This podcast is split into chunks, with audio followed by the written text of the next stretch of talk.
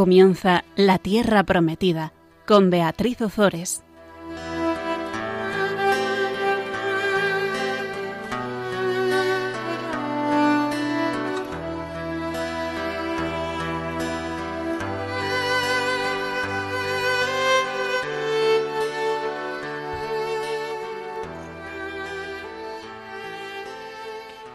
Buenas tardes, queridos oyentes de Radio María. Aquí estamos un miércoles más con todos vosotros compartiendo la palabra de Dios en el programa La Tierra Prometida. Tenemos hoy con nosotros de nuevo a Fabián Melendi. Buenas tardes, Fabián. Buenas tardes, Bea. ¿Te parece que invoquemos al Espíritu Santo? Vamos allá. Ven, Espíritu Santo, llena, los corazones de tus fieles y enciende en ellos el fuego de tu amor envía tu espíritu y todo será creado. Y renovarás la faz de la tierra. Oh Dios, que has iluminado los corazones de tus hijos con la luz del Espíritu Santo, haznos dóciles a sus inspiraciones para gustar siempre el bien y gozar de su consuelo. Por Jesucristo nuestro Señor. Amén. Bien, pues en el programa pasado veíamos cómo después de matar a Joram, a Ococías y a Jezabel, Jehú lo que hace es borrar toda huella de la familia de Joram, que es la familia, la casa de Ahab. Toda huella de la familia de Ococías y toda huella de los profetas y seguidores de Baal apoyados por Jezabel. Pero ¿qué hace Jehú? Después de, cargarse a, todos, sigue adorando a los becerros de oro que había en, Bet, en Betel y en Dan de forma que, por supuesto, su reinado es valorado negativamente. Y todo lo que él sufre frente a los enemigos exteriores es presentado como castigo de Dios a Israel. Jehú mm, acaba con, con, con todos, pero no es capaz él de acabar con la idolatría en su vida. Y ahora nos vamos de Israel, nos vamos a Judá. Al casarse el rey Joram con Atalía, Atalía era e, era de la casa de Ahab, el culto a Baal se había introducido no solo en Israel, sino también en Judá, en el reino del sur. Por lo tanto, este reino, el reino de Judá, eh, necesitaba también una purificación parecida a la que Jehú había llevado a cabo en el reino del norte. Y esto es lo que vamos a ver a continuación en los capítulos 11 y 12 del segundo libro de los reyes. ¿Cuál es la diferencia entre el reino de Israel y el reino de Judá? La diferencia es que en el reino de Judá debía permanecer la misma familia real, la dinastía de David, para que se cumplieran las promesas que Dios había hecho al rey David, de que de su dinastía nacería el Mesías. Y por eso Dios guía los acontecimientos, pues pues de, de, la forma en que los guía. Vamos a ver cómo mm, se va a dar la salvación provisional de un hijo del, del, rey que es ungido en el templo. Vamos a ver cómo tras la muerte de esta reina idólatra de, de Atalía se renueva la, la, alianza y vamos a ver cómo eh, se entroniza al descendiente de David. Así que vamos a comenzar con el reinado de Atalía, que acabamos de decir que es de la casa de Ahab y que por lo tanto practica el culto a Baal. Leemos los versículos 1 al 3 del capítulo 11 del segundo libro de los Reyes. Atalía, madre de Ococías, al ver que su hijo había muerto, se dispuso a exterminar a toda la descendencia real. Pero Jehoiseba, hija del rey Joram y hermana de Ococías, tomó a Joás, hijo de Ococías, y lo sustrajo, junto con su nodriza, de entre los hijos del rey a los que iban a dar muerte, llevándolo a la sala de las camas. Así fue ocultado los ojos de Atalía y no lo mataron. Estuvo seis años escondido con ella en el templo del Señor, mientras Atalía reinaba en el país. Bueno, pues como hemos dicho antes, con este capítulo eh, se reanuda la historia del reino de Judá. Atalía era hija de Jezabel y era adoradora de Baal. Y cuando ve que matan a su, a su hijo Ococías, que vimos que, eh, ya lo vimos, que le había dado muerte eh, Jehú, lo que hace es ordena matar a sus propios hijos y a sus nietos para quedarse ella en el trono. Elimina a todos los candidatos al trono y esos candidatos al trono es su propia eh, familia. Pero ya decíamos, eh, ¿verdad, Fabián, en el programa pasado que eh, querer eliminar a la casa de David es ir contra el plan de Dios? Totalmente. Y ahora comprendemos más toda la, em, toda la complejidad del programa anterior, de los programas anteriores, ¿no? Porque, claro, Atalía, madre de Ococías, y Ococías había muerto junto con el rey de Israel cuando Jehú fue a por todas, ¿no? Claro. ¿Por qué? Porque era el sobrino. Ococías era sobrino del rey de Israel que mata a Jehú. Claro, entonces estaban todos emparentados. Lógicamente, en la actitud de voy a destrozarlo todo de, de Jehú, claro, también tenía que enfrentarse a la casa de Judá porque, claro, podían volver después a conquistar Israel, ¿no?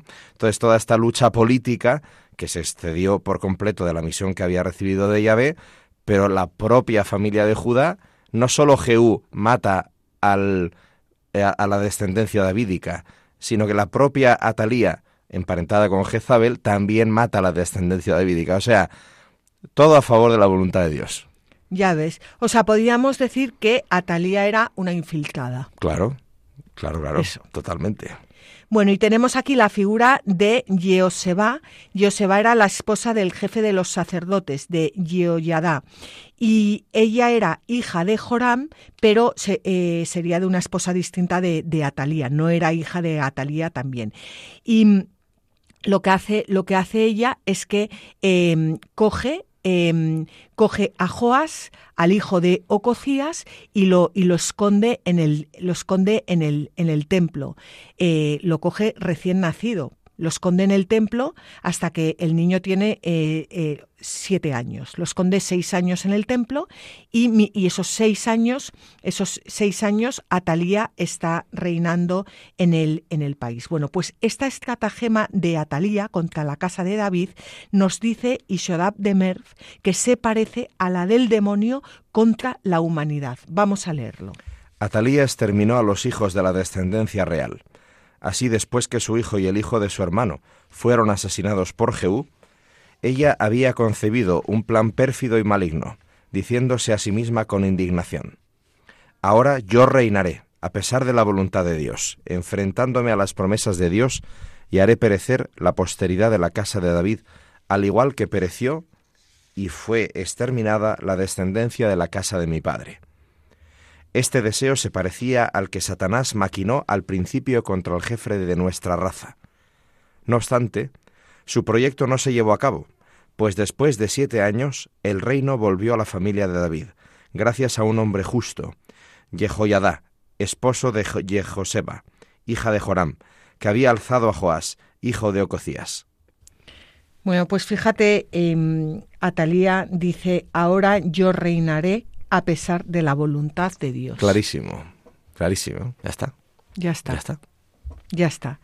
Y gracias a, esta persona, a Yehoyada, eh, bueno, pues pues él, puede continuar el plan de, de, Dios en la historia. Y yo creo que esto también es una llamada para nosotros, Fabián, como por muy mal que estén las cosas, porque es verdad que las cosas están mal, pero cómo Dios tiene su plan y cómo Dios lleva siempre a cabo su plan, pues a través de, em, de, de, las personas que, que él elige o, o, que, o que a lo mejor elija todas o que, o que responden y le dan un fiat, un sí.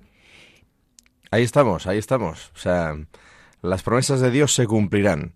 ¿Estamos a favor? Pues estamos dentro. ¿Estamos en contra? Pues nos apartamos nosotros mismos. Como dice ya en el, en el Pentateuco, ¿no? En el libro del Deuteronomio que el Señor nos ofrece, elige la vida, Él quiere, elige la vida, pero pongo delante de ti la vida y la muerte, el bien y el mal, elige la vida. Pues esto, pues eh, esta señora decidió justamente lo contrario.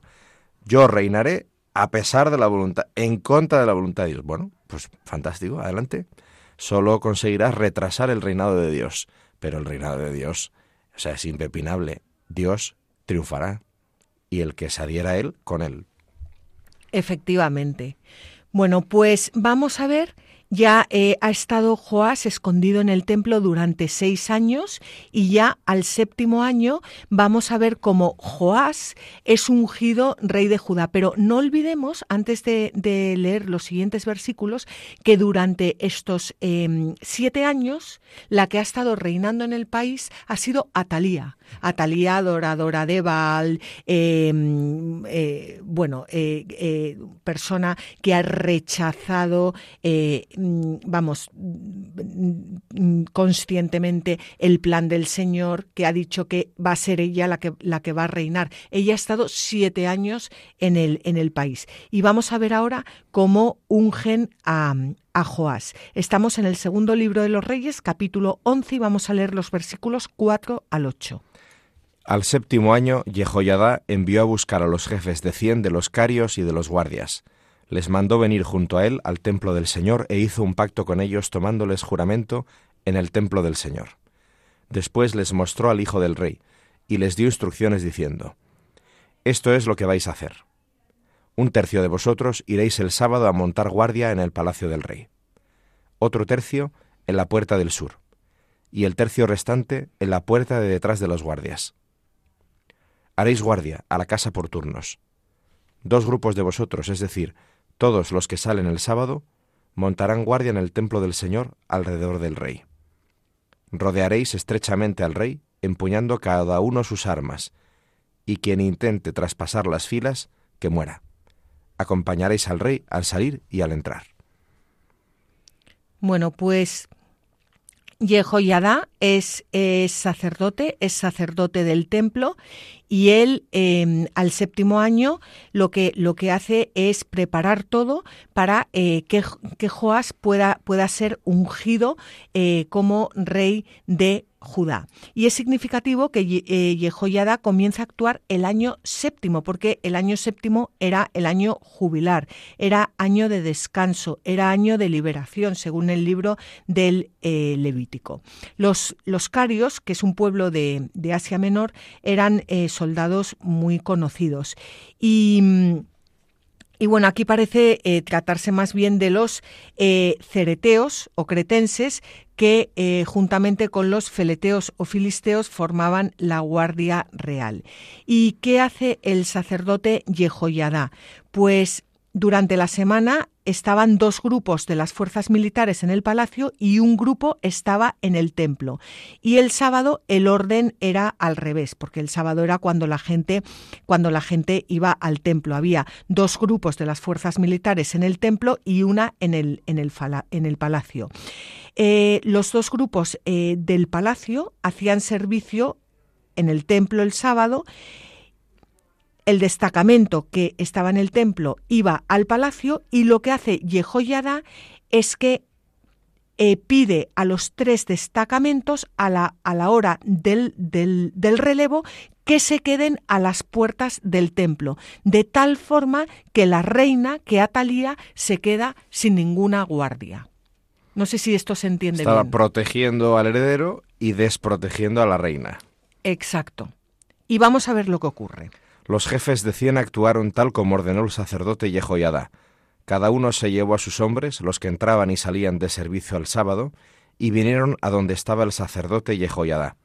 El sacerdote entregó a los jefes de cien las lanzas y los escudos del rey David que estaban en el templo del Señor. Después, empuñando cada uno sus armas, se colocaron las guardias desde el extremo derecho del templo hasta el extremo izquierdo, frente al altar y frente al templo, rodeando al rey. Entonces el sacerdote hizo salir al hijo del rey y le puso la corona y el testimonio. Le proclamaron rey y le ungieron. Luego aplaudieron y gritaron, ¡Viva el rey! Bueno, pues fíjate que el sacerdote lo que hace es que le entrega a los jefes em, las, las lanzas y los escudos del rey David que estaban en el templo del Señor. Está clarísima la idea, ¿no? O sea, esto es lo que Dios quiere. Y en esta ocasión Dios actúa a través de su sacerdote. Efectivamente, sí, sí.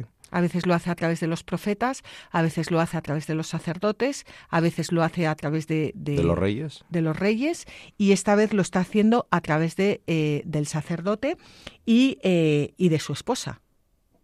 de los dos, Claro. de él. Y mm, el sacerdote hace salir al hijo, al hijo del rey, al hijo del rey, que es Joás. El rey era Ococías. Hace salir a Joás, le pone eh, la corona y el testimonio. ¿Qué es el testimonio? El testimonio es el libro de la ley por el cual Dios hace conocer su voluntad y que contenía los deberes del rey respecto a la alianza con Dios establecidos en el libro del Deuteronomio.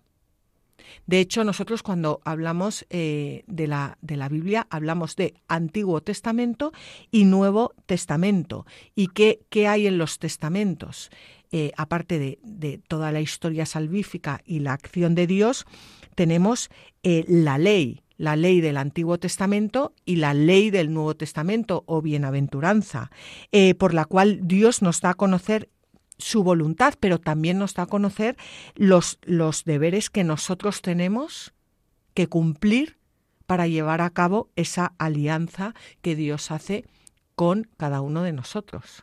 Exacto, y que, como dice Santo Tomás de Aquino, la primera ley de la nueva alianza es recibir el Espíritu Santo, que nos hace capaces de vivir la nueva alianza, ¿no? Entonces pasamos del intentar por nuestras fuerzas conseguir lo imposible, porque como dice San Pablo, ¿no? La ley es el pedagogo que nos hace conscientes de nuestra incapacidad de responder a Dios y pasamos ya a la nueva economía, la del Nuevo Testamento, que no anula la, la del antiguo, sino que la hace posible y la eleva gracias a que nosotros mismos ahora somos llenados del Espíritu Santo para poder ser como Cristo, en Cristo, ¿no? Y cumplir con la nueva ley, que es la ley de la caridad, la, la ley de la vida de Dios. Claro, es que en, en el, o sea, la, la ley del Antiguo Testamento eh, es, es una carga insoportable a no ser que uno esté lleno del, del amor. Espíritu Santo. Claro, efectivamente. Bueno, pues ya tenemos, eh, te- te- eh, tenemos a, a Joás, que ha sido eh, proclamado rey, que, le ha, que el pueblo le ha aceptado, el pueblo, y lo- o sea, el pueblo todo, los súbditos, eh, le han aceptado como, como rey, le han eh, aplaudido, le han gritado viva el rey, y ahora vamos a ver en los siguientes eh, versículos la muerte de Atalía. Cuando Atalía oyó las voces de la guardia y del pueblo, se acercó a la gente que estaba en el templo del Señor, y vio al rey de pie sobre el estrado, como era costumbre, y junto a él a los jefes y a las trompetas, y a todo el pueblo llano entusiasmado, que hacía sonar las trompetas. Atalía se rasgó las vestiduras y gritó Traición, traición. Entonces el sacerdote Jehoiada ordenó a los jefes de cien que controlaban el ejército sacadla de entre las filas y el que vaya tras ella, que muera espada. Pues dijo el sacerdote, que no muera en el templo del Señor. Le echaron mano y cuando era conducida por el camino de la entrada de los caballos al palacio real, allí le dieron muerte. Bueno, ella no podía morir en el templo del Señor porque el templo del Señor es santo y no se podía derramar sangre humana en el, en el, en el interior. Pero el autor sagrado seguramente recuerda este detalle como contrapunto, como contrapunto a lo que sucedió en el templo de Baal, Baal en Samaria, donde eh, Jehú dio muerte, lo vimos en el, creo que en el programa pasado, Jehú dio muerte eh, a los sacerdotes dentro, dentro del, del templo de Baal. Aquí no, aquí la sacan del templo porque el templo es, es santo. Eh, bueno, ella, en, no sé, a mí trayéndolo a, a, la vida actual, pues, pues me recuerda a, a, esas personas que se empeñan en mantenerse en el poder, en mantenerse en el poder, en mantenerse en el poder, pero que en el fondo, por, como no sirven al pueblo y como en, aborrecen al pueblo y como no siguen la ley de Dios, sino que siguen la ley del otro, eh, el pueblo mm, también les, abor les aborrece, aborrece, a, ellos. ellos. Sí, sí, el pueblo está entusiasmado, dice la escritura. Entusiasmado. Con el nuevo rey. ¿No? Mira qué bien que nos van a quitar a, a, la otra. Pero vamos, la otra quién es. Y de hecho, lo de la muerte en el templo de Baal, ¿no? De Jehú a los sacerdotes de Baal, claro, ¿quién es Baal? Baal es Satanás, Baal es el, el maligno, ¿no? Entonces, claro que se derrama la sangre del ser humano en el templo del maligno. Pero en el templo del santo, en el, en el templo de Dios, eh, no, no puede derramarse la sangre porque Dios es la fuente de la vida. Entonces Satanás reclama la vida, quiere la vida, quitarle la vida al hombre, seduciéndolo. Y Dios entrega su vida para que el hombre pueda vivir y lo saca de la muerte. Entonces, bueno, pues solo la sangre de Cristo, que es el templo de Dios, es la que vale la pena que se derrame, porque es su entrega para nuestra vida. O sea, esto es riquísimo, ¿no? Sí, y luego también yo veo que es una llamada a la esperanza, porque el, el pueblo, ni, ni, o sea, ni el pueblo, ni los guardias, ni nadie sabía que eh, Joás estaba escondido, por lo cual no tenían ninguna esperanza, habían perdido toda esperanza, tenían al bicho este reinando y, y, no quedaba nadie más que pudiera ocupar el hacerle frente y ocupar el trono, mm. por lo cual estarían todos completamente desesperanzados. Ya no hay futuro. Ya no hay futuro. Y de repente aparece Joás. Y suenan las trompetas. Claro, entonces es una llamada también a que a Dios no se le escapa nada y que, y que Dios quiere que su reino eh, triunfe en este mundo, em, quiere reinar en este mundo y que aunque muchas veces perdamos la esperanza porque no vemos, no vemos nada, no, bueno, nosotros no, pero el Señor de la historia no somos nosotros, es nuestro Señor Jesucristo. Sí, y, y reforzando lo que estás diciendo, Atalía vive siete años reinando siete significa la plenitud, o sea, ya no hay marcha atrás, porque ha, reinado todo lo que tenía que reinar para destrozarlo todo, Eso significa siete años. Pero suenan las trompetas y del templo del Señor verdadero sale lo impensable, efectivamente, ¿no? O sea, la esperanza hasta el fondo. Bueno, pues con esta esperanza vamos a hacer un breve descanso.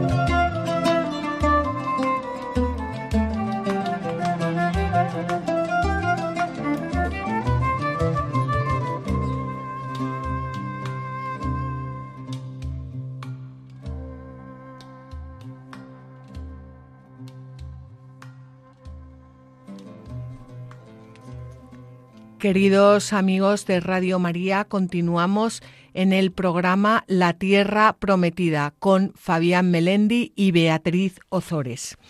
Estamos situados en este momento en el reino de Judá y acaban de proclamar a Joás rey de Judá y acaban también de matar a Atalía, que llevaba siete años eh, reinando, que era de la casa de Ahab, venía, provenía de la casa de Ahab y era una adoradora de Baal. Una vez eh, proclamado Joás rey de Judá, hay que renovar esa, esa, esa, alianza que Dios había hecho con su pueblo y elimina, eliminar todo culto a Baal. Vamos a leer los versículos 17 al 18 del capítulo 11 del segundo libro de los Reyes. Jehoiada estableció una alianza entre el Señor, el rey y el pueblo, para que fuera pueblo del Señor, y entre el rey y el pueblo. Después todo el pueblo, llano, entró en el templo de Baal y lo destruyó. Hicieron completamente pedazos el altar y las imágenes, y mataron a Matán, sacerdote de Baal, delante de los altares.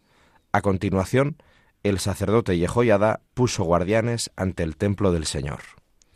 Bueno, pues tras la infidelidad religiosa que hemos visto que se ha vivido durante todos estos años y antes también, y, esa alteración social impuesta por los últimos reyes eh, de Judá y sobre todo por Atalía, era necesario, como hemos dicho, renovar esa alianza eh, de Dios para que el pueblo se volviera a comprometer de nuevo con el Señor, porque Dios, una vez que establece su alianza, nunca echa marcha atrás. Somos eh, nosotros y también era necesario restablecer la relación entre el rey y su, y, su pueblo, porque, eh, bueno, en fin, em, la, idolatría había, había llegado... Em, a, había llegado a Jerusalén, eh, bueno, hasta el punto de que eh, había un templo a, a, Baal. Es que estamos hablando, em, bueno... Mm, Protegido por los guardias de Jerusalén. Sí, o sea, que, se hacían sacrificios o, más sacrificios en el templo a Baal que, que, a nuestro Señor. Y esto ocurre hoy en día también, ¿eh? Y Jehoiada, que era el sacerdote del templo, ojo que no dice el sumo sacerdote ni nada por el estilo, ¿eh? dice el sacerdote, un sacerdote del templo. Era el, jefe, el, yo creo que era el, el jefe de los sacerdotes. Bueno, el jefe de los sacerdotes, pues sí. Se me escapa el dato entonces. Pero en cualquier caso, o sea, era un Mindundi alrededor, en comparación con los sacerdotes del templo de Baal, que era el que en ese momento tenía la potencia, ¿no? El en la dinero. ciudad. Exacto. Y, el prestigio, los guardias, etcétera. Entonces, esto lo debería decir por porque el texto dice dos veces que es el pueblo llano el que responde masivamente y entusiastamente a, lo que está sucediendo, ¿no? Entonces, ante tiempos de confusión, desorientación y, perplejidad, Dios espera y cuenta con el pueblo llano para sostener la esperanza, para sostener la promesa, para que su plan mm, pueda salir adelante, ¿no? Entonces ese pueblo llano, eh, no siempre valorado, no siempre apreciado, es el que mantuvo la fe en el Dios verdadero.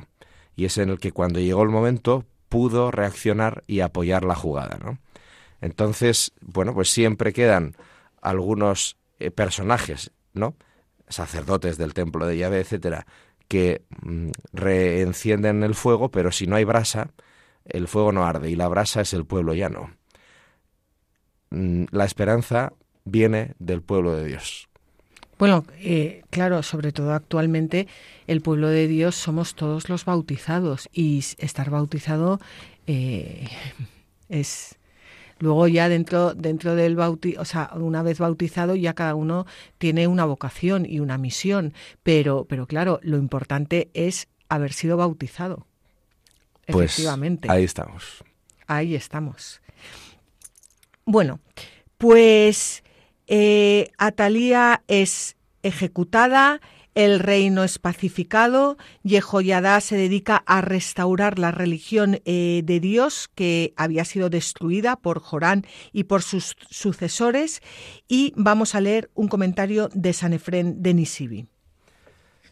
Mientras ocurrían estas cosas en el templo, Atalía, alarmada por el griterío de la gente que se agolpaba y por el ruido ensordecedor de la tumba, se acercó al templo y con su presencia se esforzaba a gritos en refrenar el alboroto.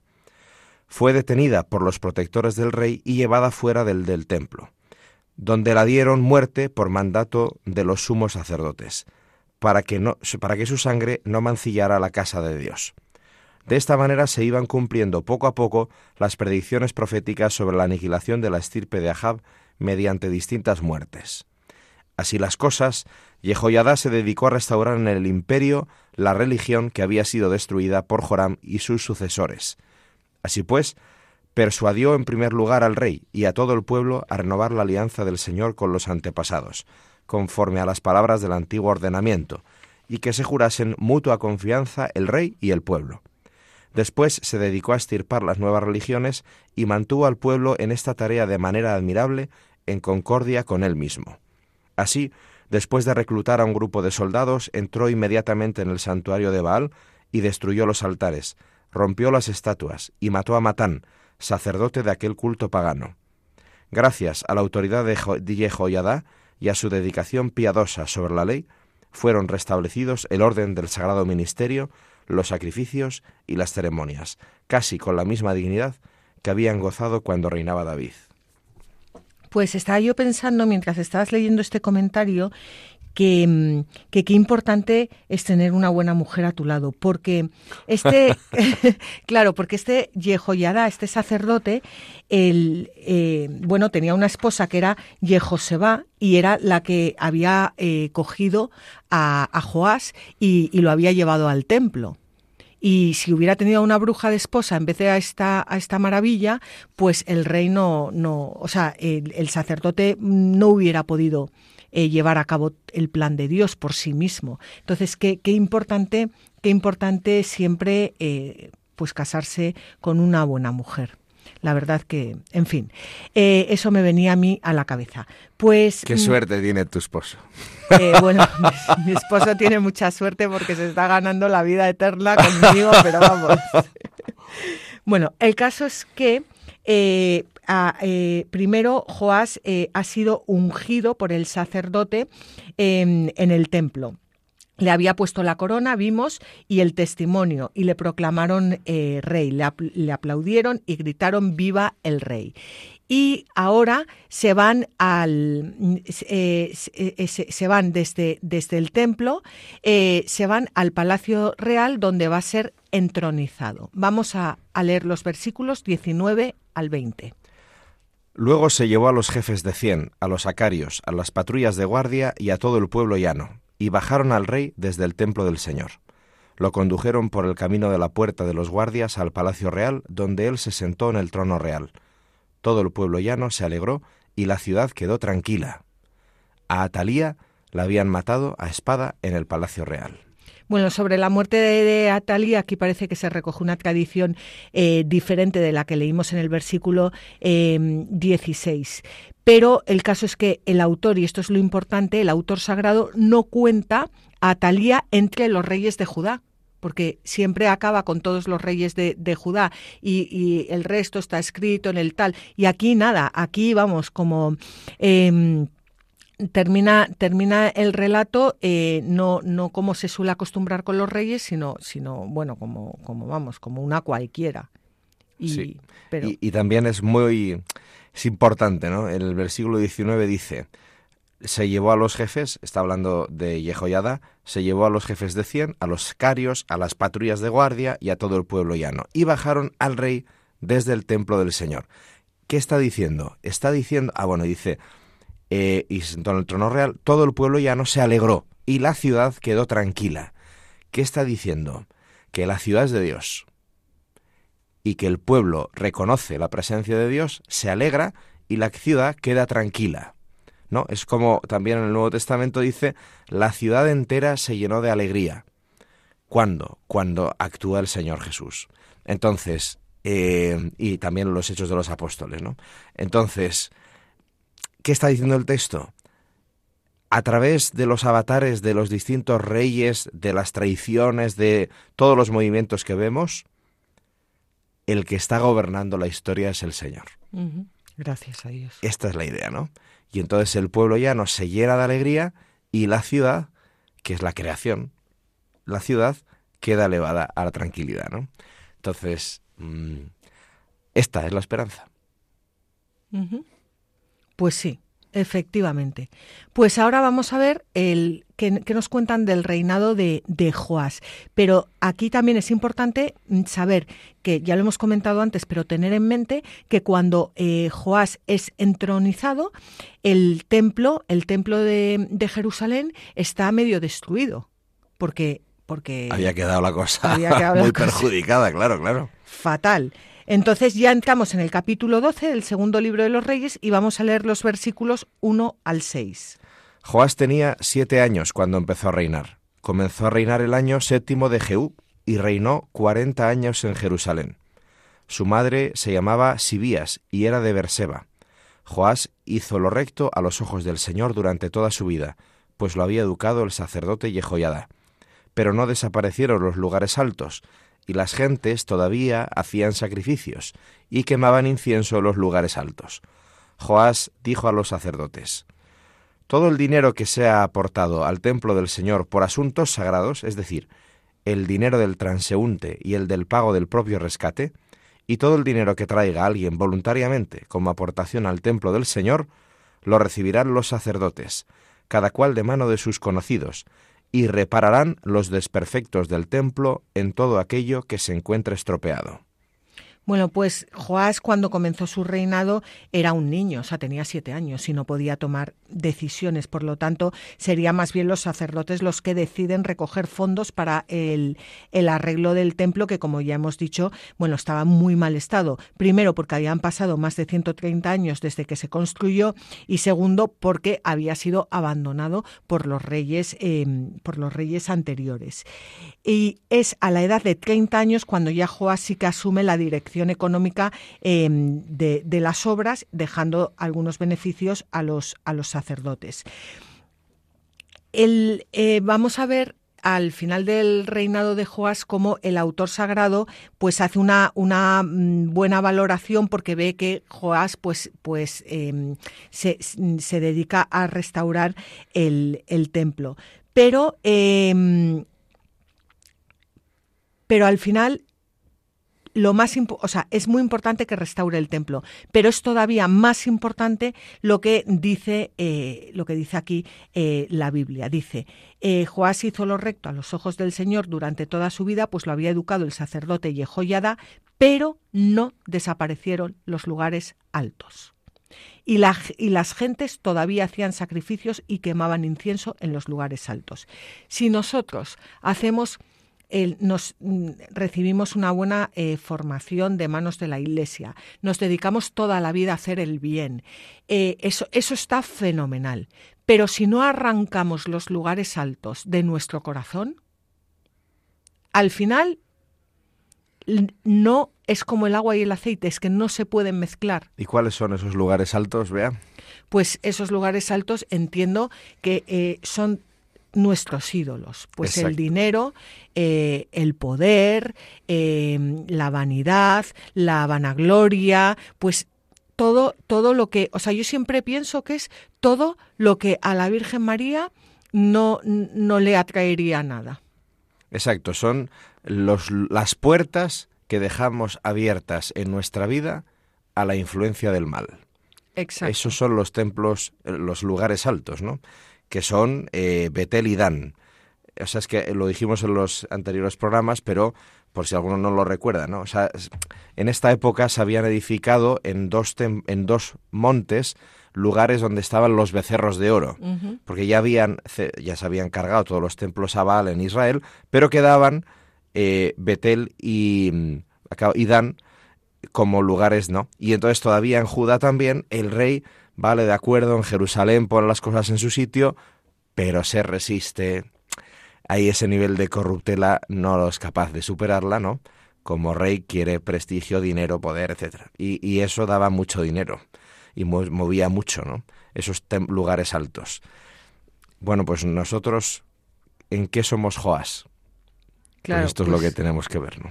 Es que esto es, o sea, cada uno ya tendrá que, mirar dentro de su corazón, pero si, por ejemplo, eh, pues una persona tiene adicción a la pornografía, eh, puede mm, luchar, eh, ir a misa todos los días y tal, pero si luego sigue exponiéndose o abriendo páginas de pornografía, pues nunca va a dejar que el Señor triunfe en su corazón.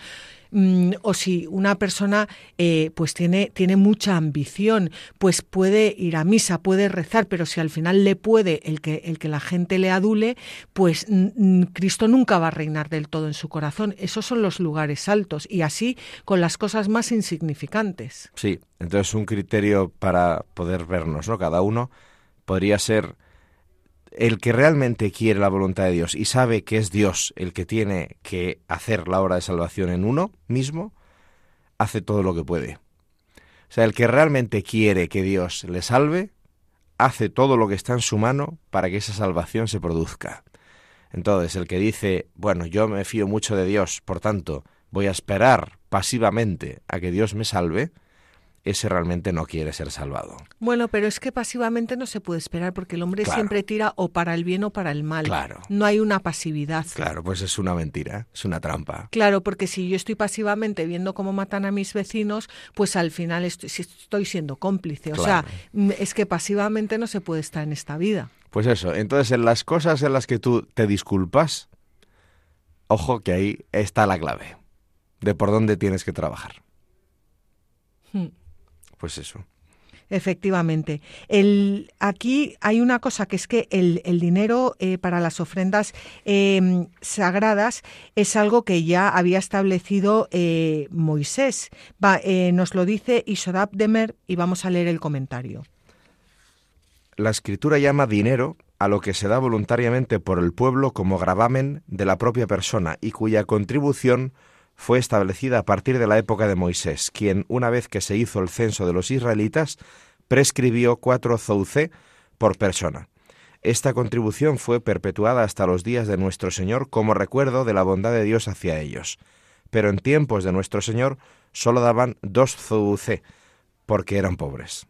Bueno, yo mm, quería leer este comentario porque no es que Joás dijera, bueno, pues a mí se me ha ocurrido la idea ahora de, no, esto, esto es una tradición, esto viene desde siempre, o sea, mantener las cosas del Señor es, es algo que, que debemos hacer todos y que ya estableció Moisés en su, en su día. Para el Señor, esta es la clave, para el Señor y para recordarnos a nosotros las obras del Señor, no para nuestro provecho con la excusa de que son para el Señor.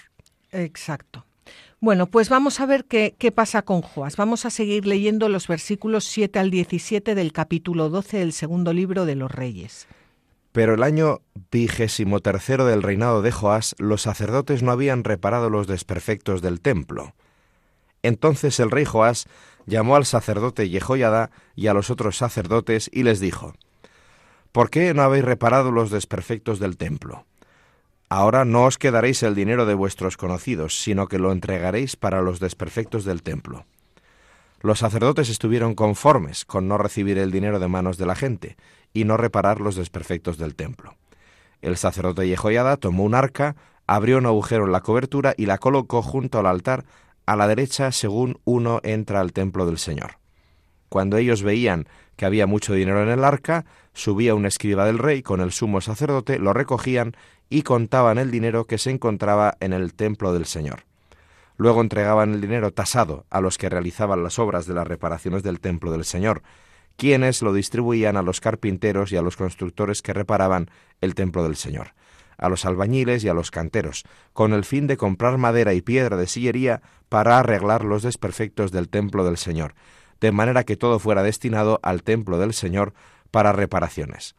Pero con el dinero que llegaba al templo del Señor no se hacían jofainas de plata, ni cuchillos, ni trompetas, ni ningún objeto de oro o de plata del templo del Señor, porque se entregaba a los que realizaban las obras, y con él reparaban el templo del Señor. A los hombres en cuyas manos se entregaba el dinero para darlo a los que realizaban las obras, no se les pedía cuenta, porque se confiaba en ellos. El dinero de la expiación de la culpa y el de la expiación del pecado no se entregaba al templo del Señor, sino que era para los sacerdotes. Bueno, el caso es que lo que quiere decir este texto es que los sacerdotes no administraron correctamente las limosnas que se daban para, para el culto, para la casa de Dios. Y eso le quitó el derecho a, a, eh, administrarlas. Eh, no, no dice o yo no yo, yo entiendo que no dice aquí, no sé si no corrígeme Fabián, no dice que es que los sacerdotes se quedaran con el dinero ni nada. No, pero sí intuimos que lo utilizaban para jofainas, cuchillos, trompetas y objetos de oro y plata, ¿no? Eh, cuando el objetivo era, o sea, sí es un poco como lo que dice Jesús. Eh, hipócritas, ¿qué es más importante? ¿El altar o la ofrenda consagrada en el altar? ¿No es el altar? Pues es lo mismo. O el dinero que se entrega al templo o el templo que santifica el dinero, pues es lo mismo. Entonces uno puede estar muy dedicado a las cositas de Dios, pero no estar trabajando para la gloria de Dios. Y entonces, eh, esto es lo que dicen, es que se trata de reconstruir el templo, no de embellecerlo, decorarlo o comprar la cuchillería para los sacrificios de oro y plata. No, no, es que hay que restaurar el templo. O sea, lo importante está por hacer, y estamos perdiendo el tiempo en accesorios. Entonces, pero sin embargo no es una actitud discriminativa reprochándolos hasta eliminarlos, ¿eh?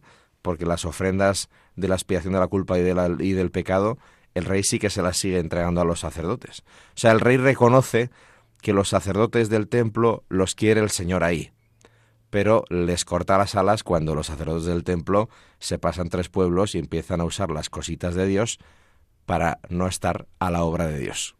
Y lo que yo entiendo esto llevado a, la vida, o sea, llevado a mi vida, es que eh, cada uno somos templo y sagrario de la Santísima Trinidad y que lo importante es que reconstruyamos nuestro templo, nuestras personas como, como, como templos de Dios, que seamos templos de, de oración y que, y que muchas veces no perdamos el tiempo con esas cositas que están muy bien y que son muy buenas, pero que nos quitan de la oración y que nos quitan de que seamos realmente templos de Dios, templos del Espíritu Santo, donde, donde la Santísima Trinidad está a gusto porque se le está alabando y bendiciendo continuamente. Totalmente. Bueno, pues ahora vamos a, mm, vamos a acabar con, con, el reinado de Joás. Y vamos a ver eh, que, el, reinado de Joás eh, tiene un final trágico. O sea, que, que, no, que muy bien el templo, que muy bien tal, pero vamos a ver que tiene un final eh, trágico. Vamos a leer los versículos 18 al 22 del capítulo 12 del segundo libro de los Reyes. En aquel tiempo, Hazael, rey de Siria, subió a hacer la guerra contra Gat y la conquistó. Después se propuso subir contra Jerusalén entonces Joás, rey de Judá, tomó todos los objetos sagrados que habían consagrado sus antepasados Josafat, Joram y Ococías, reyes de Judá, y los que él mismo había consagrado, con todo el oro que pudo encontrarse en los tesoros del templo y del palacio real, y envió todo aquello a Hazael, rey de Siria, el cual se retiró de Jerusalén. El resto de los hechos de Joás y todo lo que hizo no está escrito en el libro de las crónicas de los reyes de Judá, sus siervos se sublevaron, tramaron una conspiración y mataron a Joás en Bet Miló, en la bajada de Sila. Sus siervos Jozabad, hijo de Simat, y Jehozabad, hijo de Somer, lo hicieron y mataron. Después lo enterraron con sus padres en la ciudad de David, y en su lugar reinó su hijo Amasías. Bueno, pues estos reveses sufridos por Joás frente al rey de, Siria y su muerte violenta son interpretados en el, en el pasaje paralelo que encontramos en el segundo libro de las Crónicas, en el capítulo 24, versículos 17 al 27, que se interpreta como castigo divino por haberse separado de Dios a la muerte del sacerdote eh, y por haber asesinado al hijo de este, a Zacarías, al oponerse a sus, a sus planes. Pero aquí vemos que el autor del libro de los reyes silencia este hecho y, eh, y, la, interpretación que, se da en el, en el, segundo libro de las crónicas, pues eh, como castigo de Dios lo, lo, silencia también. Pero el caso es que eh, Joás acaba perdiendo la fe. Traicionando al Dios que le había puesto en su sitio, sí.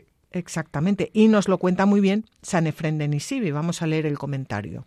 Sus siervos se sublevaron, tramaron una conspiración y mataron a Joás en Betmilo en la bajada de Sila. Después de alcanzar la edad de 130 años, el sacerdote Jehoiada murió. Joás, persuadido por el consejo de, de ciertos príncipes, abandonó la verdadera religión a la que había servido piadosamente mientras vivía Jehoiada y restauró la idolatría introducida por algunas mujeres de Sidón, la misma que él había revocado con enorme gloria y ayuda del sumo sacerdote. Y como Zacarías, hijo de Jehoiada, se propuso impedirla, inflamado por el Espíritu Divino, y enfrentándose al rey entre el templo y el altar, discutió con él y con los príncipes, pero fue lapidado en el mismo atrio del Señor. Aquello supuso un acto de extrema crueldad por parte de Joás, y el estupor cambió el parecer de las personas, porque éste se había olvidado de los beneficios recibidos de Jehoiada permitiendo, incluso instigando, a que trataran con aquella brutalidad al hijo de aquel varón santísimo. Entonces Zacarías, invocando el testimonio de Dios respecto a su inocencia y como vengador, dijo, que lo vea Dios y lo castigue. El hombre santo previó los males y calamidades futuras que no mucho después afectarían al rey y al reino. En efecto, al año siguiente los sirios invadieron Judea y la devastaron, de modo que Joás, para mantenerse en vida y conservar el palacio, se vio obligado a despojar el templo y él mismo tuvo que vivir de mala manera e ignominiosamente, hasta el punto de caer enfermo. Estando en la cama enfermo, murió por la conjura de sus mismos esclavos, que lo apuñalaron. Su cadáver fue conducido a la ciudad de David, pero no fue enterrado en el sepulcro de los reyes. Bueno, pues, eh, en fin, que que aquí hay que mantenerse fiel hasta el último día. Sí, es un reflejo también, dice San Efren, de lo que le pasó al mismo Salomón, ¿no? Pero bueno, que la historia se repite y que si le pasa a Salomón y le pasa a este hombre, pues ojo que torres más altas han caído. Que hay que tener cuidado con las mujeres, ¿no? Salvo que sean santas y entonces, como decías tú antes.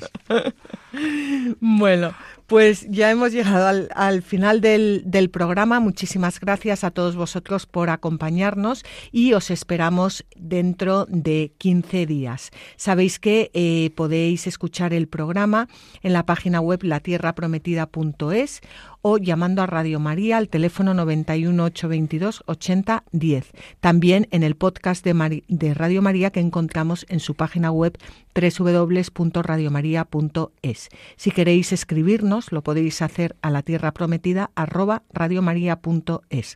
Y como siempre, os animamos a que cojáis vuestras Biblias y no dejéis de leerlas, meditarlas y rezarlas, porque en los libros sagrados el Padre que está en los cielos sale amorosamente al encuentro de sus hijos para conversar con ellos.